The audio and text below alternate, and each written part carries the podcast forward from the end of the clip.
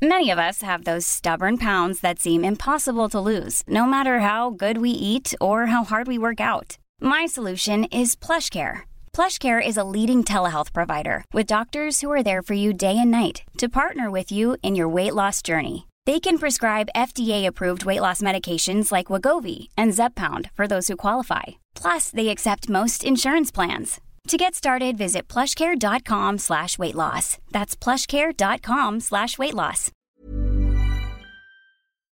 Porque el mundo actual no se entendería sin la economía y los negocios. Acompaña a Mario Maldonado, el columnista de negocios más joven y objetivo del periodismo financiero, en su programa Bitácora de Negocios. El resumen. Arturo Herrera, secretario de Hacienda, calificó como preocupante que uno de cada cuatro trabajos formales sea a través del outsourcing, por lo que respaldó la iniciativa presidencial para revisar ese esquema de contratación como una política para combatir los altos niveles de informalidad. Uno de cada, cada cuatro trabajos formales se dio a través de una empresa de outsourcing. Eso quiere decir que si encuentran algunos trabajadores que laboran en un hotel, cuando le preguntan quién es la empresa que los contrató, no es el hotel, no es la operadora, es una tercera empresa que además les está cambiando el contrato cada, cada tres meses. Esa parte hay que regular.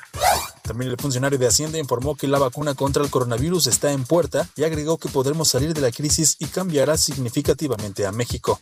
Carlos Romero Aranda, titular de la Procuraduría Fiscal de la Federación, advirtió que con la reforma para eliminar el outsourcing, el simulador de operaciones que venda servicios para evadir obligaciones fiscales y laborales pagará con hasta 16 años de prisión.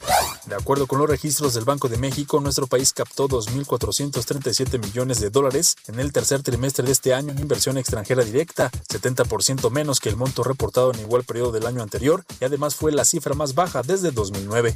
Por unanimidad, la Comisión Nacional de Hidrocarburos aprobó cambios a programas de evaluación para realizar actividades de exploración de pozos petroleros según la 66 sesión celebrada por el órgano de gobierno. Expertos coincidieron en que los presidentes de México, Rusia y Brasil son los únicos que no han reconocido el triunfo de Joe Biden en las elecciones de Estados Unidos. Este tropiezo diplomático podría generar algunos inconvenientes en los primeros 100 días de la administración del demócrata. Bitácora de negocios en El Heraldo Radio. protect.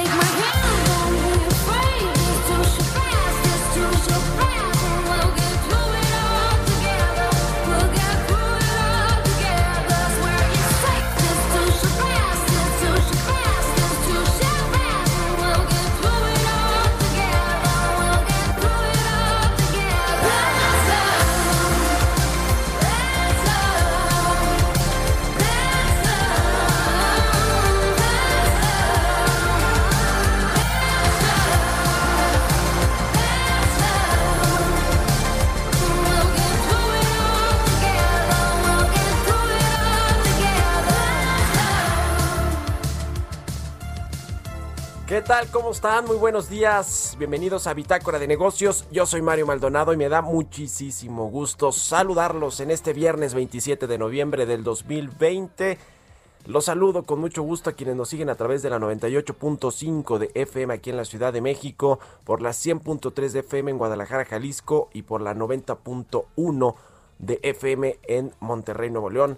También al resto de los estados de la República donde se transmite el Heraldo Radio y a quienes nos siguen a través de la página heraldodemexico.com.mx. Ahí está el streaming de lo que sucede en la cabina del Heraldo Radio. Arrancamos este viernes, como todos los días, con un poco de música. Esta canción, eh, bueno, estuvimos escuchando esta semana canciones eh, de noviembre, las mejores canciones de noviembre según el portal Top Music. Esta se llama Let's Love de David Guetta y Sia. Así que bueno, arrancamos el viernes con mucha información, último día laboral de la semana. Bueno, para algunos hay quienes trabajamos el sábado también.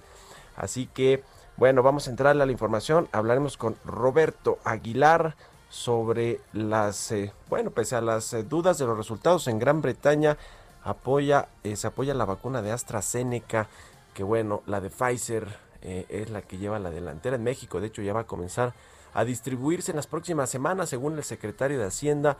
Y ayer el canciller Marcelo Ebrard también tuiteó en eh, su cuenta que eh, pues ya le, le, pidieron permiso a la Secretaría de Salud, los de Pfizer, para comenzar a distribuir la vacuna en las próximas semanas. Se cancela la posible fusión de BBVA y Sabadell allá en España. ¿Qué significa esto? Vamos a platicar con Roberto Aguilar, también sobre eh, la Libra, que es la moneda digital de Facebook que va a debutar en enero según el diario Financial Times. Vamos a hablar también con Kenneth Smith, asociado del Consejo Mexicano de Asuntos Internacionales y ex jefe de negociador del TEMEC sobre el gabinete de Joe Biden. Eh, ya lo anunció, eh, hay algunos latinos pero más allá del gabinete, cuál es la agenda que tiene Joe Biden en temas económicos, medioambientales, de política laboral, cómo nos va a ir con las exportaciones, con el dólar, con el TEMEC, en fin, la economía de la relación bilateral. Hablaremos de eso con Kenneth Smith. Hablaremos también con el doctor Iván Pliego, el vocal ejecutivo de Afore Pensioniste, sobre esta iniciativa en materia de pensiones que a finales de septiembre se presentó en el Poder Legislativo. Ahí ya le hicieron algunas, algunos comentarios en la Comisión Federal de Competencia Económica. Y bueno, hablaremos de las comisiones que cobra pensionista también, que al parecer son las más bajas del mercado. Vamos a entrarle a esos temas con Iván Pliego de la Fore Pensioniste y platicaremos también como todos los días, perdón, como todos los viernes, más bien con Jimena Tolama, la editora en jefe de elcio.com sobre alianzas, hitos e inyecciones de capital que se dieron esta semana en México y en Estados Unidos en empresas tecnológicas. Eh, bueno, hay varios ejemplos, ahí va Norte y Rappi, Orbia, que hace su primera inversión de capital de riesgo, eh, y la alianza de Kavak con Uber. En fin, hay muchos temas que platicar en este viernes, así que quédense con nosotros, se va a poner bueno y ya es viernes, que esa es la mejor noticia. Vamos ahora con otra cosa, son las 6 de la mañana con 8 minutos, tiempo del centro de México.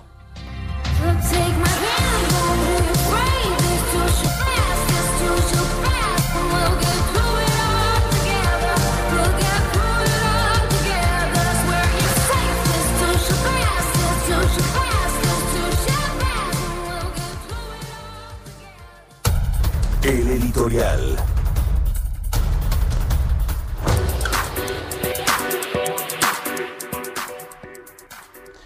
Bueno, pues en Petróleos Mexicanos está, cuando una empresa como es está en el peor momento prácticamente de su historia, con una deuda financiera de 110 mil millones de dólares.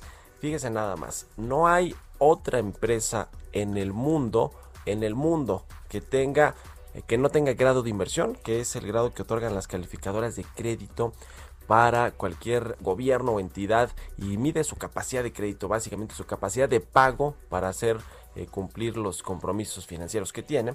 Eh, y, Pemex no tiene ese grado de inversión, lo perdió este año en marzo, si no me equivoco, debido pues a la mala administración que han tenido en este gobierno, ciertamente a la super deuda que le dejaron los gobiernos anteriores, que ya rondaba los 90 mil millones de dólares y ahora anda por los 110 mil millones de dólares. No hay otra entidad eh, otra empresa, otro gobierno como Pemex que tenga tanta deuda y no tenga grado de inversión. Creo que le sigue General Motors con la mitad, con 50 mil millones de dólares. Esto es un problemón para el gobierno y para el sistema financiero en general. Es un riesgo sistémico si Pemex dejara de pagar, cayera en impago. Tiene el respaldo del gobierno mexicano y del Estado.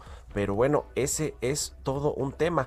Eh, además, ayer tuvimos los datos de exportaciones para el mes de octubre que no eh, que tienen su, tuvieron su peor caída para un mes de, los últimos 40 años. Imagínense nada más. Estuvo también el dato de la producción, que no se puede eh, estabilizar la producción petrolera, a pesar de que eh, se le ha invertido tanto dinero, se le han dado tantas facilidades a Pemex. Y bueno, pues por si fuera poco, en el peor momento en el que se encuentra Pemex, ahora tiene a sus empleados furiosos. ¿Por qué? Pues porque les pidió donar parte de sus ingresos ahora los aguinaldos.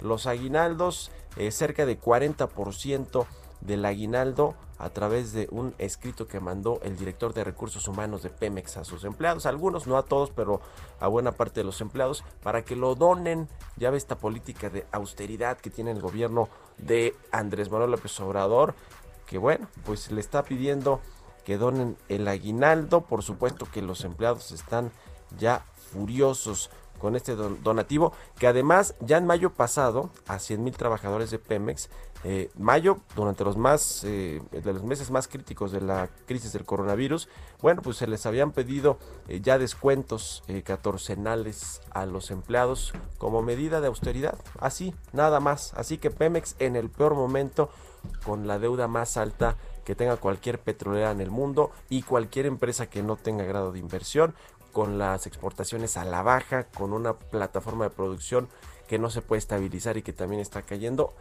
a pesar de las carretadas de dinero que se le están metiendo a Pemex. Y además de todo, la eh, cereza del pastel es que sus empleados están furiosos porque les piden recortes en sus ingresos y en sus aguinaldos. Bueno, pues así es la situación de petróleos mexicanos.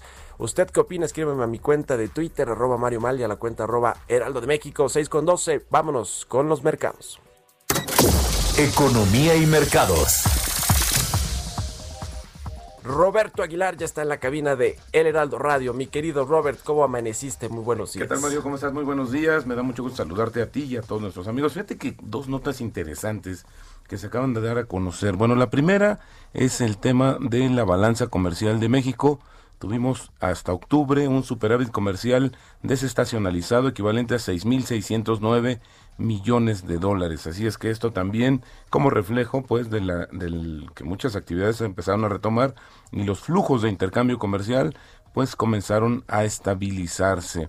También otro dato interesante, Mario, a nivel global es que fíjate que Volkswagen acaba de anunciar que está adelantando el desarrollo de un pequeño automóvil eléctrico para el mercado masivo en previsión de regulaciones climáticas más estrictas y esto, bueno, pues según los planes que tuvo justamente acceso la agencia Reuters. Pero bueno, vamos a entrar en materia con el tema de los mercados porque fíjate que eh, pese a todo, que estamos ya llegando a cerca de 61 millones de contagios, estas dudas que hay sobre ciertas vacunas pues los mercados están enfilándose a reportar un mes récord y esto también pues eh, fueron compensadas estas situaciones por el avance en la transición política en Estados Unidos, la apuesta de mayores estímulos económicos y la debilidad del dólar. De hecho, los futuros de las bolsas estadounidenses con avances ligeros después del feriado de acción de gracias que bueno, pues hoy abren, pero pues la verdad es que sí también con muy bajo volumen. Y bueno, pues Reino Unido dio a la vacuna de AstraZeneca un voto de confianza cuando le pidió a su regulador que le evalúe, pese a que expertos plantearon dudas sobre los datos del ensayo y la compañía dijo que podría realizar otro estudio para medir la eficacia del tratamiento. El gobierno británico, aquí está el, ahora sí que aquí está el, tema, el gobierno británico ha asegurado 100 millones de dosis de la vacuna. Esa es la mayor cantidad de suministros que ha pedido de cualquier eh, vacuna, cualquier alivio para combatir la pandemia. La farmacéutica británica espera que haya 4 millones de dosis disponibles justamente en Reino Unido a finales del próximo mes y el secretario de Salud ya había comentado que se aspira a que el lanzamiento sea antes de Navidad. Un tema también interesante que creo que ya se nos había olvidado un poquito es el tema del Brexit, porque el jefe negociador de la Unión Europea viajó justamente hoy a Londres en un intento desesperado por cerrar un acuerdo comercial con, para el Brexit, mientras ambas partes intentan resolver las diferencias sobre la pesca y la competencia. Bueno, pues el, el reloj sigue su marcha, no han llegado a un acuerdo y como sabes ya faltan prácticamente cinco semanas para que se concrete la salida del Reino Unido de la Unión Europea. Y mañana la OPEP el grupo de los principales países productores de petróleo va a celebrar conversaciones informales en línea antes de las reuniones programadas para la próxima semana y están debatiendo la OPEP Plus si alivian los recortes de la producción del petróleo a partir de enero, como se había acordado previamente, o se continúa la producción al mismo ritmo, ritmo en el contexto de la lenta demanda de petróleo y las consecuencias de la pandemia. Estas reuniones se van a dar justamente el 30 de noviembre y el 1 de diciembre es este fin de semana, cuando se den a conocer justamente los avances. Y pues fíjate que también la agencia Reuters trae una nota eh, en exclusiva, donde dice que el segundo paquete de inversiones en infraestructura entre el gobierno de México y el sector privado tendrá un valor de hasta cerca de 200 mil millones de pesos.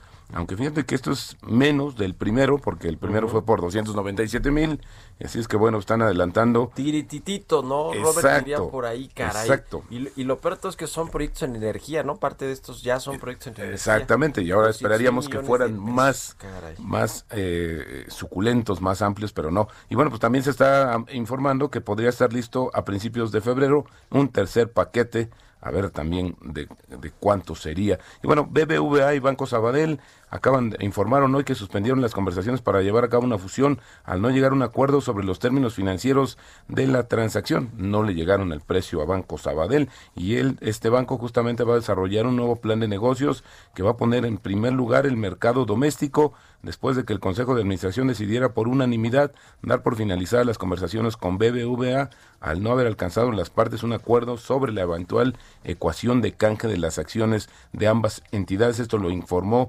Sabadell hoy muy temprano a las autoridades bursátiles de España y la criptomoneda Libra de Facebook está lista para su lanzamiento en enero. Esto según una nota que publica hoy el periódico Financial Times citando a tres personas no identificadas involucradas en el proyecto. Había que comentarlo, Mario, que al principio, pues esta moneda, este activo digital, pues ha tenido una oposición muy fuerte, dada la preponderancia que ya a nivel global tiene Facebook. Y bueno, pues al parecer ya se arreglaron algunas situaciones y estaríamos viendo la moneda digital en enero. Y yo creo que esto, precisamente por esto, también el, el, el, Bitcoin, pues tuvo este ajuste que había estado incrementándose, pero de repente se volvió a bajar. Y bueno, la frase del día de hoy, Mario, el destino de un inversionista lo marca su estómago, no su cerebro. Esto lo dijo en algún momento Peter Lynch. Y bueno, y el tipo de cambio, Mario, está cotizando en estos momentos en 20.03. Hace unos momentos estaba debajo de los 20 pesos en 19.98, pero bueno, pues sigue ahí lateral el tipo de cambio, fortachón, pero bueno, pues esto tiene que ver más bien con la debilidad del dólar a nivel global, como lo hemos comentado en reiteradas ocasiones, Mario. Y no ha presumido nada el presidente, ¿verdad? No, hasta ahorita no, no ha presumido. Espero que no lo haga porque en realidad pues como viene, es el origen de esto Porque le va a tocar ver los remanentes, ¿no? Exacto, fíjate. a ver, rapidísimo, Robert, en, en, 40 segunditos. Esta eh, propuesta de Ricardo Monreal para reformar la ley de Banco de México y, tener ahí una serie de prerrogativas para el, uso efectivo en dólares y la repatriación de dólares por parte de los migrantes, sobre todo, ¿no? Que son los que traen muchas remesas. ¿Cómo la ves?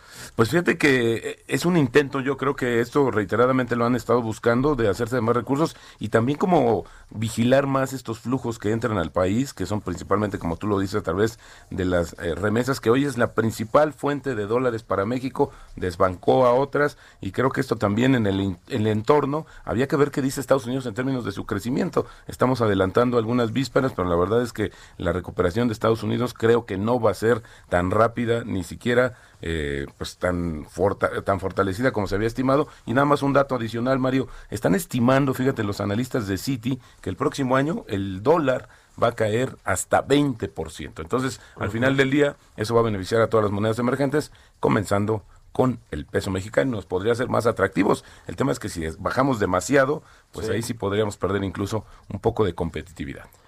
40 mil millones de dólares más o menos va a recibir México de remesas este 2020. ¿Cuánto dinero, no? Sin yo creo que sí coincido con el presidente. Sin las remesas el país sería otro. ¿eh? exactamente. México, la economía mexicana sería completamente distinta. Gracias, Roberto. Al contrario, muy buenos días. Roberto Aguilar, síganlo en Twitter, Roberto AH6 con 20 en puntito. Mario Maldonado en Bitácora de Negocios. Está en la línea telefónica, le agradezco mucho que nos haya tomado la llamada Kenneth Smith, asociado de Comexi y ex jefe negociador de El Temec. Eh, ¿Cómo estás, Kenneth? Muy buenos días, qué gusto saludarte. Muy buenos días, Mario. Qué gusto saludarte igualmente. Gracias. Oye, Kenneth, a ver, ya presentó Joe Biden su gabinete. Eh, hay un latino que va a encabezar la política migratoria de Estados Unidos, pero en los temas económicos, eh, comerciales, de medio ambiente, de política laboral, ahí con México, pues a lo mejor habrán algunos eh, detalles que no nos gustarán mucho acá, ¿no? ¿Cómo ves estos dos temas? Mira, es, muy interesante porque lo que estamos viendo en la selección de miembros del gabinete de Biden hasta el momento es un regreso de los expertos técnicos. Está regresando al gobierno una serie de funcionarios que han estado en el gobierno anteriormente, principalmente con el presidente Obama o con Hillary Clinton.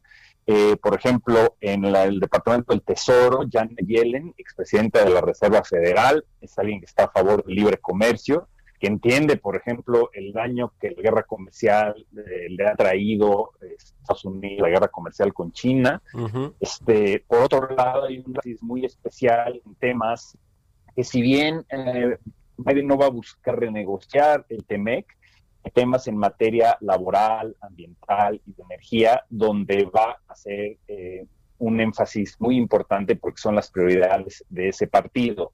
Crean una nueva posición para John Kerry, que fue ex candidato presidencial, y lo nombran SAR ambiental. Entonces va a haber un énfasis muy importante en el tema ambiental, sobre todo relacionado con cambio climático, abren énfasis con el cumplimiento de los compromisos del TEMEC en materia ambiental que no le interesaban a la administración eh, Trump. En términos generales, esos van a ser algunos de los temas fundamentales, también la energía limpia, pero estamos viendo un regreso al multilateralismo, es decir, este esfuerzo de Estados Unidos de recuperar la posición de liderazgo mundial con este, designaciones como Anthony Blinken, secretario de Estado, o Jake Sullivan, que fue asesor de seguridad nacional y muy cercano bien a Hillary Clinton. Ese es un poco el, sabor, el, toque, digamos, que le está dando Biden a su gabinete.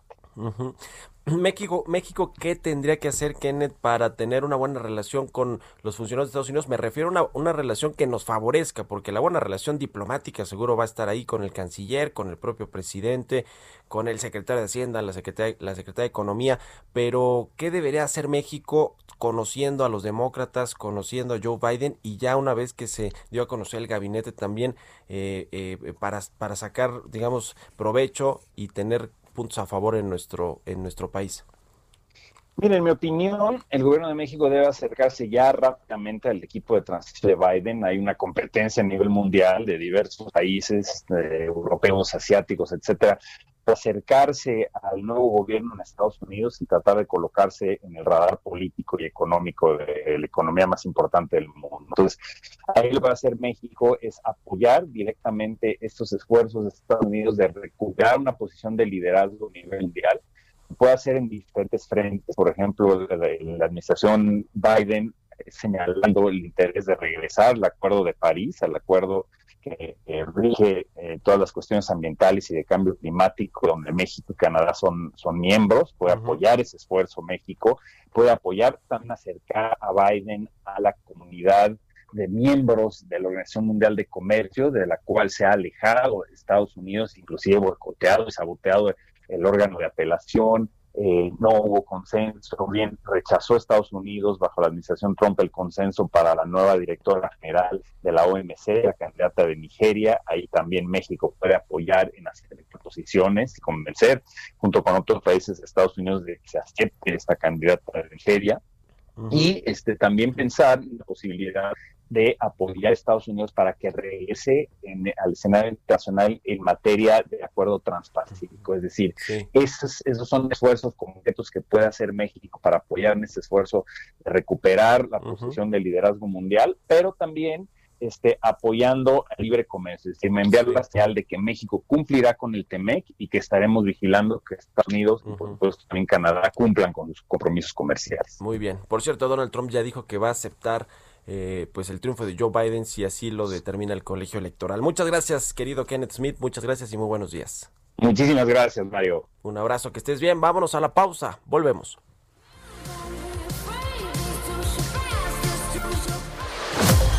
Continuamos en un momento con la información más relevante del mundo financiero en Bitácora de Negocios con Mario Maldonado. Regresamos. Heraldo Radio. Heraldo Radio, la H que sí suena y ahora también se escucha. Estamos de vuelta en Bitácora de Negocios con Mario Maldonado.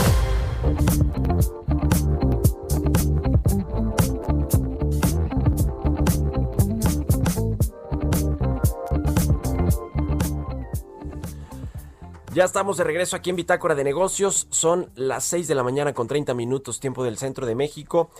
Este caso de Rosario Robles y el criterio de oportunidad al que se acogió en la Fiscalía General de la República, pues para eh, revelar a fondo todo este esquema de la estafa maestra y muchos otros desvíos de recursos públicos que terminaron en campañas políticas. Uno de los temas muy relevantes tiene que ver con el canciller, ex canciller, perdón, Luis Videgaray, ex secretario de Hacienda, quien ya fue acusado por Emilio Lozoya o denunciado ante la fiscalía en el caso de Pemex, de Odebrecht y de otros asuntos que tienen que ver con la empresa productiva del Estado, asuntos de corrupción, bueno, lo, acusan hasta hasta por eh, delitos de, ¿cómo se llama? De, de, la patria, ¿cómo se llama esto, mi querido Robert? de traición a la patria, traición a la patria. Entonces, eh, bueno, después Emilio se evadúa la semana pasada, el exoficial mayor de Rosario Robles en la Sedatu y en la Sede Sol.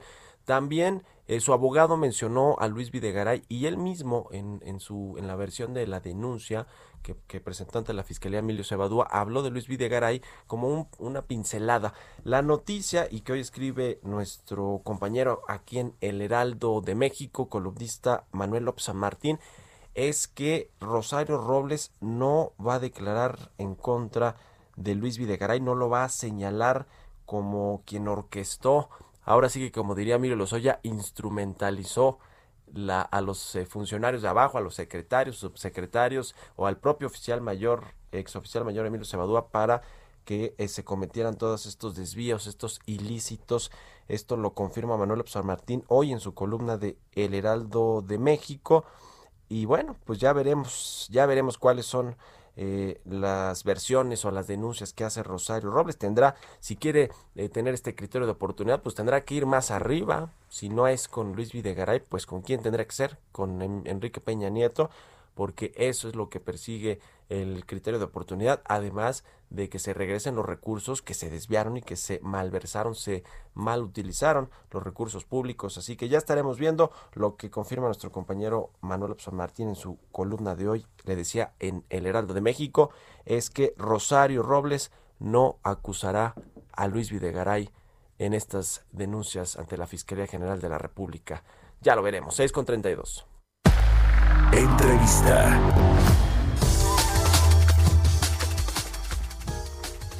Vamos a platicar con el doctor Iván Pliego Moreno, vocal ejecutivo de la Afore Pensioniste. ¿Cómo estás, Iván? Buenos días, gracias por tomar la llamada.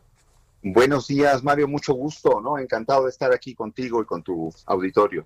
¿Qué te parece si iniciamos con un comentario tuyo, un análisis sobre la reforma al sistema de pensiones que se presentó recientemente allí en el Poder Legislativo, que presentó el gobierno ya en un acuerdo pues con los patrones, con los empresarios, con la CONSAR, con la Secretaría de Hacienda, eh, las AFORES por supuesto, ¿no? Las 10 eh, AFORES que operan en México. Eh, ¿Qué opinas de cómo se, eh, emitió esta, esta iniciativa, esta reforma, pues, que ya se está trabajando en el Senado y también la Comisión Federal de Competencia Económica, por cierto, hace unos días dio una recomendación con respecto a topar las comisiones. Eh, ¿Cómo ves? Platícanos, por favor. Cómo no, con mucho gusto. Mira, desde el mes de agosto que se dio a conocer de, de manera general el acuerdo, eh, nosotros valoramos mucho que en circunstancias tan difíciles en términos de la emergencia sanitaria y de eh, pues la recesión económica que vive nuestro país y el mundo en su conjunto, eh, era un hecho muy, muy positivo, muy significativo que en ese contexto se sentaran a la mesa el gobierno, los representantes de los trabajadores y de los empresarios para atender un tema que estaba pues muy dejado de lado. Eh, recordarás que, pues, como se dice coloquialmente, se había venido pateando el bote de un tema que es eh, muy relevante, ¿no? Ha sido muy relevante y por eso las reformas de las últimas eh, décadas, pues han ido tratando de, ver cómo resolver el enorme problema de, la presión financiera, fiscal, este, de las pensiones. Y ahí es donde creo que está el principal tema.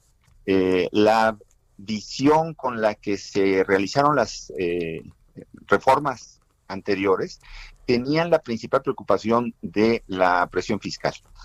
En este caso, afortunadamente, y nosotros así lo manifestamos, esa es nuestra opinión, eh, vemos con muchísimo gusto, con beneplácito, que en el centro de la preocupación de la iniciativa está el interés de los trabajadores.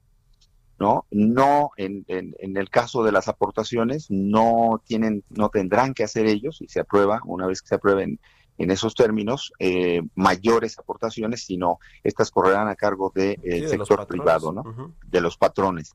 Y en el caso de eh, pues las comisiones, pues claro, eh, este, un cobro menor de comisiones beneficia directamente a los ahorradores, a los cuentavientes de, del sector. Entonces, en términos generales, yo te diría, es una muy buena noticia que en este momento se llegue a un acuerdo. Confiamos en que el Congreso eh, discuta, eh, mejore si es que, es, que existe ese, ese margen. Y eh, bueno, con relación a la opinión de Confese, yo creo que igual que se ha manifestado el, el, sector eh, de las afores privadas, que es eh, representado por Amafore, eh, nosotros hemos expresado también nuestras opiniones y creo que vale la pena que los legisladores consideren todas las opiniones desde el punto de vista de los intereses financieros, de los intereses de los trabajadores eh, y de los intereses eh, eh, fiscales. Entonces, es un trabajo muy intenso el que tendrán que realizar los legisladores y vamos a ver si les da tiempo antes del 15 de diciembre de sacar esas iniciativas adelante. En el caso de Afore Pensioniste y hablando de las comisiones, precisamente ustedes son las que tienen la comisión más baja del sector y así pretenden mantenerla para el próximo año. A ver, primero explícame, por favor, Iván, cómo logran tener estas comisiones tan bajas y, bueno, si funciona pues prácticamente como cualquier otra fore que, invierte los recursos de los trabajadores para generar rendimientos eh, y demás. Platícanos cómo, cómo logran esto, por favor. Desde luego, con muchísimo gusto. Mira, eh, el sector, como tú acabas de decir, está conformado por 10 eh, AFORES, 10 administradoras de fondos para el retiro, pero son nueve eh, administradoras privadas y una pública, que es el caso de Afore Pensionista. Y esto lo señalo porque hay, hay una, una serie de, elementos, pero hay, mm, digamos, un elemento fundamental para entender por qué Afore Pensionista puede cobrar, ha cobrado, de hecho, conforme a la ley, tiene que estar por debajo del promedio pero hemos estado muy por debajo y te aseguro que el próximo año vamos a estar también eh, eh, hasta abajo en, la, en el cobro de comisiones, porque la Afore pública no tiene eh, fines de lucro, como es el caso de las privadas, sino una misión social, tiene una visión social que significa aportar en la redistribución del ingreso para los trabajadores. Y esto significa que no solamente se cobra la comisión más baja del mercado, sino que también se hace el reparto del remanente de operación, es decir, todo lo que en las afores privadas es eh, la ganancia, la utilidad. en el caso de pensionista, eh, pues le, llamamos es el remanente de operación y esto se reparte, se regresa a los trabajadores cuentavientes de pensionista. Eh, el año pasado, te, comento, este, se repartió más de 700 millones. Este año vamos a repartir aproximadamente 836 millones de pesos. Y el año que entra yo creo que vamos a llegar cerca a los 900 millones que no son eh, este, pues, eh, la, ganancia, la utilidad en el sentido de las afores privadas, sino una eh, ganancia para los trabajadores porque se reparte entre todos los cuentavientes de, de, de Afore Pensionista. Vale la pena decir que en Afore Pensionista no solamente atendemos a los trabajadores al servicio del Estado, sino que estamos abiertos a todos los trabajadores, a los que cotizan en el IMSS, a los trabajadores independientes, eh, y que en ese sentido es, eh, en, términos estrictos, como bien lo dices, una de las Afores. En sentido eh, de la competencia somos exactamente igual y hemos ofrecido un buen nivel de, de, rendimientos. Aparte de estas dos grandes virtudes que tiene la Afore pública, por eso, por su naturaleza jurídica y por su visión social, eh, que pues no lo, no lo pueden tener las, las afores privadas, Afore Pensionista ha demostrado que tiene buen nivel de rendimiento. Y como tú sabes, las eh, inversiones tienen esa volatilidad, ¿no? Y entonces hay meses en que estamos mejor posicionados, hay meses que estamos a media tabla, etcétera. Eh, pero en términos generales, eh, las buenas noticias son que es muy competitiva la eh, oferta que hace Afore Pensionista. Y un ejemplo que está sucediendo en estos días para, para demostrar que estamos en un muy, buen nivel de rendimiento es la reasignación que hace la CONSAR, reasignación de cuentas. Te puedo comentar, y esto no, no, no, no, lo hemos dicho públicamente, Mario, aquí tienes la, la primicia. Eh, Afore Pensionista está recibiendo eh, eh, más de un millón trescientos mil cuentas de este eh, reasignación por parte del regulador, que equivalen a poco más de 14 mil millones de, pesos. Y esto sucede conforme a la metodología que utiliza CONSAR, dependiendo de los rendimientos de las CIFORES. Entonces, de las nueve que analiza, eh, pensionista estuvo en primer lugar en siete. Y eso eh, este, motivó la decisión del regulador para reasignar esa cantidad que es histórica, ¿eh? jamás había recibido el fondo tantas eh, cuentas eh, reasignadas por parte del regulador.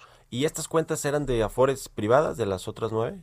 Mira, la este, mayoría son cuentas nuevas que no ah, están asignadas, entonces este, son, son eh, este, nuevas en el sector. Recuerda que estamos rondando los 67 millones de cuentas. Sí. Eh, pero si me permites también hacer un, un paréntesis, hay una necesidad de información acerca de eh, las AFORES. Sí, sí, sí. Eh, la, gente a veces no sabe ni siquiera que tiene una cuenta de ahorro para el retiro. y, y, si no sabe que la tiene, pues no sabe menos dónde, dónde está esa cuenta. Por eso es necesario que, este, y yo la verdad es que te agradezco la oportunidad de poder comentar estos temas aquí contigo y con tu auditorio, porque nosotros ponemos mucho énfasis en esto que llamamos de manera genérica la educación financiera.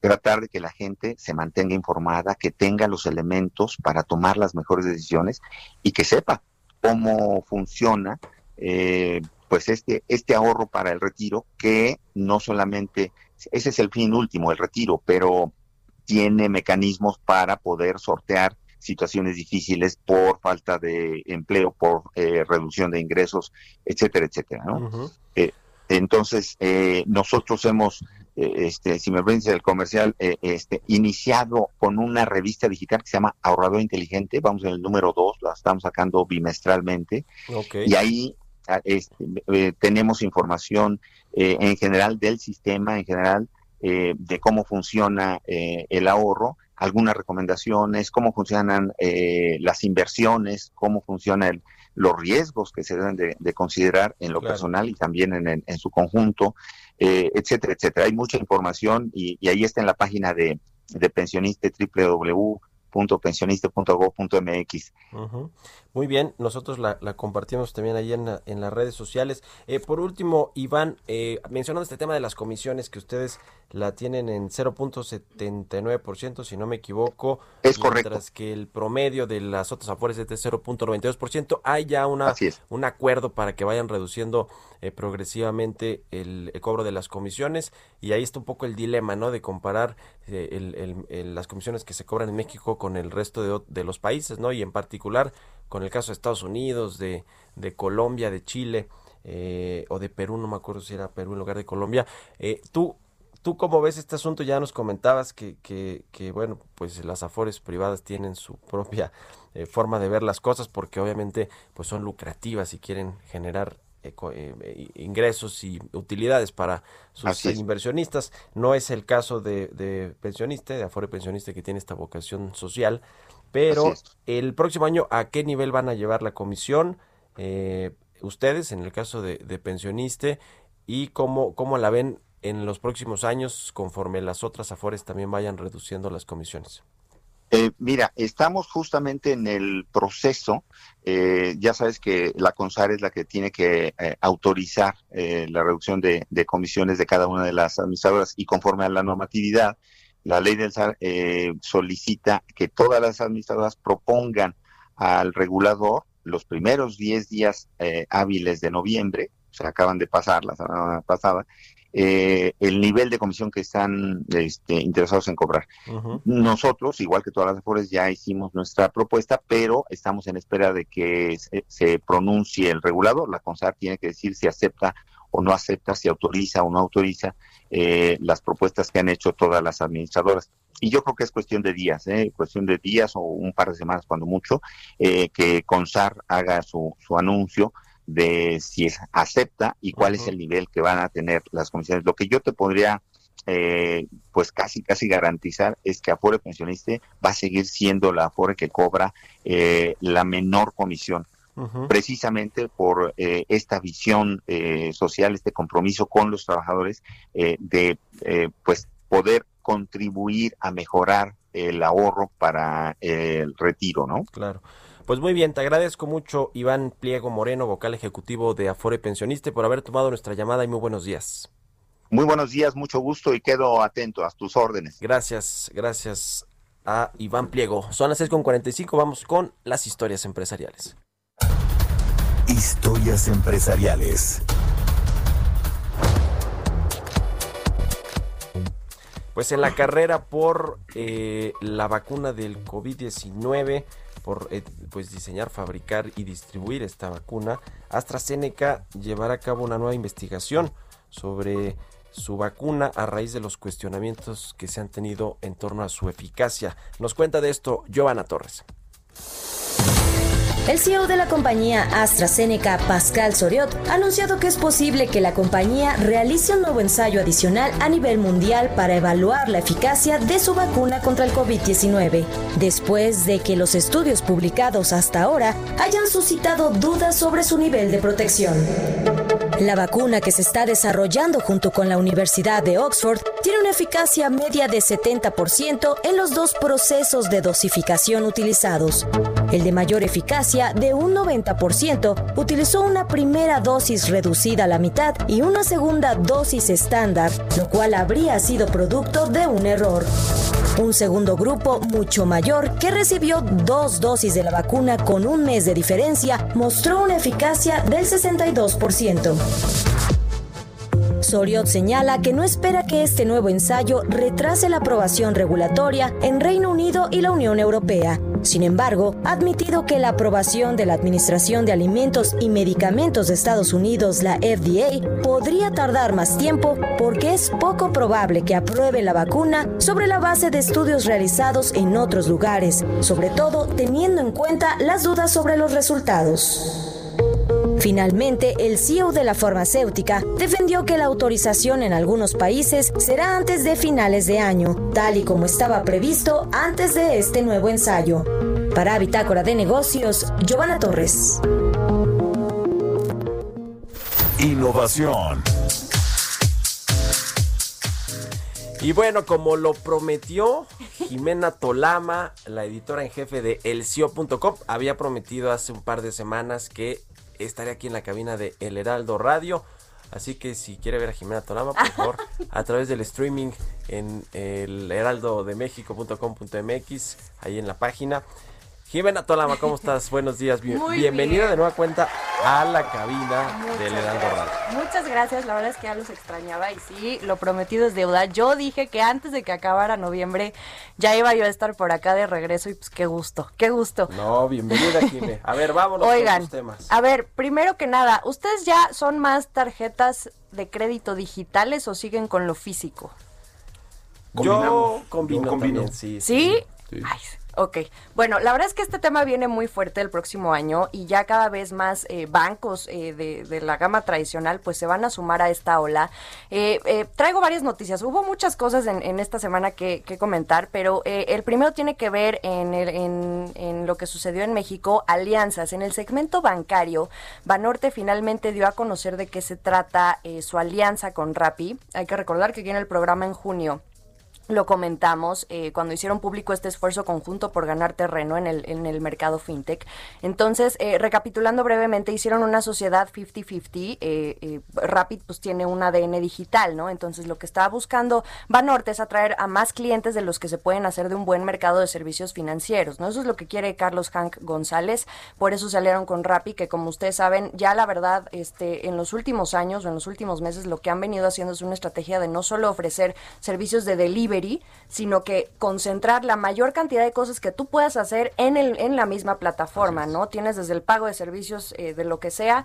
Eh, la última jugada que hicieron es eh, aliarse con Grupo Presidente, por ejemplo, para eh, ofrecer paquetes turísticos. Y pues un engrane muy importante sí es el segmento bancario. Entonces ya sacaron su tarjeta de crédito digital. Eso es lo que anunciaron esta semana. Pero lo más interesante es a quién se enfrentan. Van a competir al tú por tú con Nubank, que es una fintech eh, brasileña, que yo creo que es el rival a vencer en toda Latinoamérica, básicamente, ¿no? Y aquí hay una historia muy interesante porque Nubank llegó a México, eh, bueno, comenzó a ofrecer su tarjeta de crédito digital en México justo cuando empezó aquí el encierro, por ahí de marzo.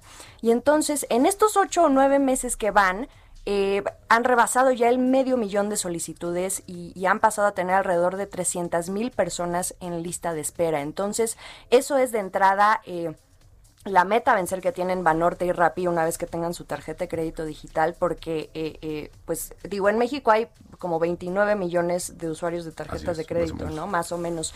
Pero la verdad es que al menos esa es la meta de corto plazo y vamos a ver qué tal les va, ¿no?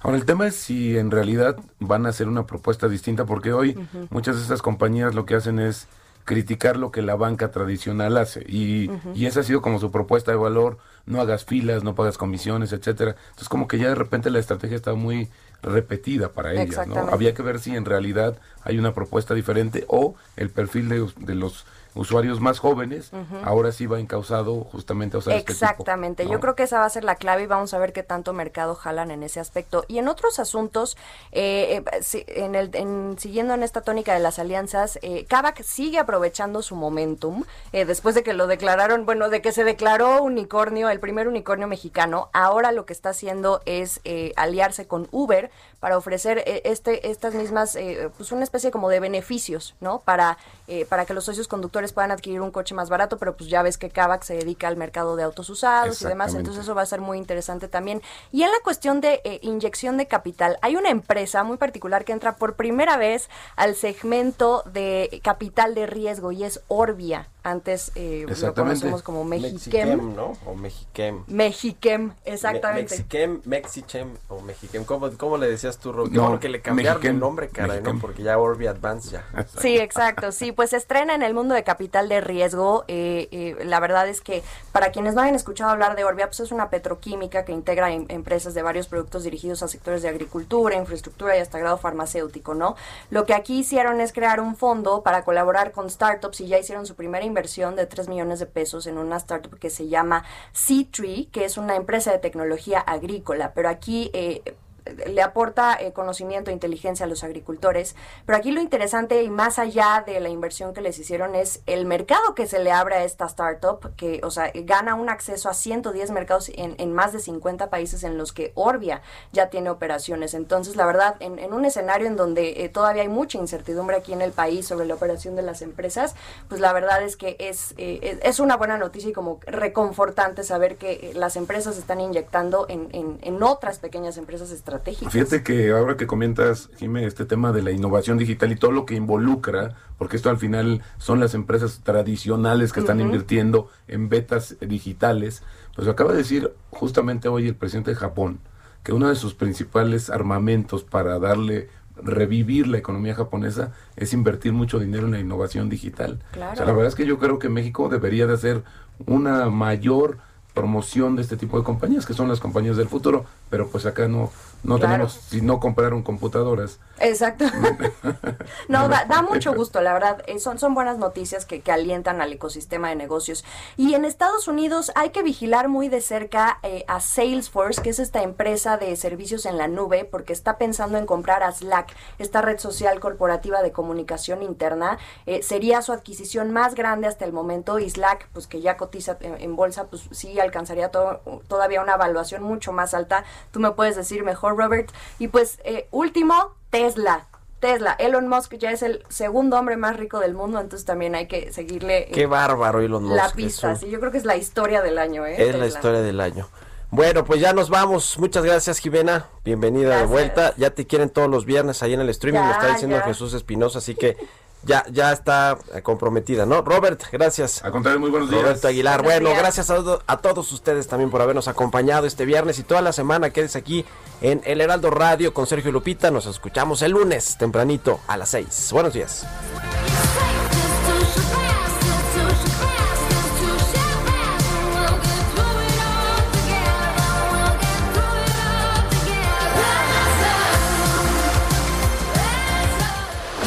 Fue Bitácora de Negocios con Mario Maldonado, donde la H suena y ahora también se escucha. Una estación de Heraldo Media Group. Mom deserves the best, and there's no better place to shop for Mother's Day than Whole Foods Market. They're your destination for unbeatable savings, from premium gifts to show-stopping flowers and irresistible desserts. Start by saving 33% with Prime on all body care and candles. Then get a 15-stem bunch of tulips for just $9.99 each with Prime. Round out Mom's menu with festive rosé, irresistible berry chantilly cake, and more special treats. Come celebrate Mother's Day at Whole Foods Market.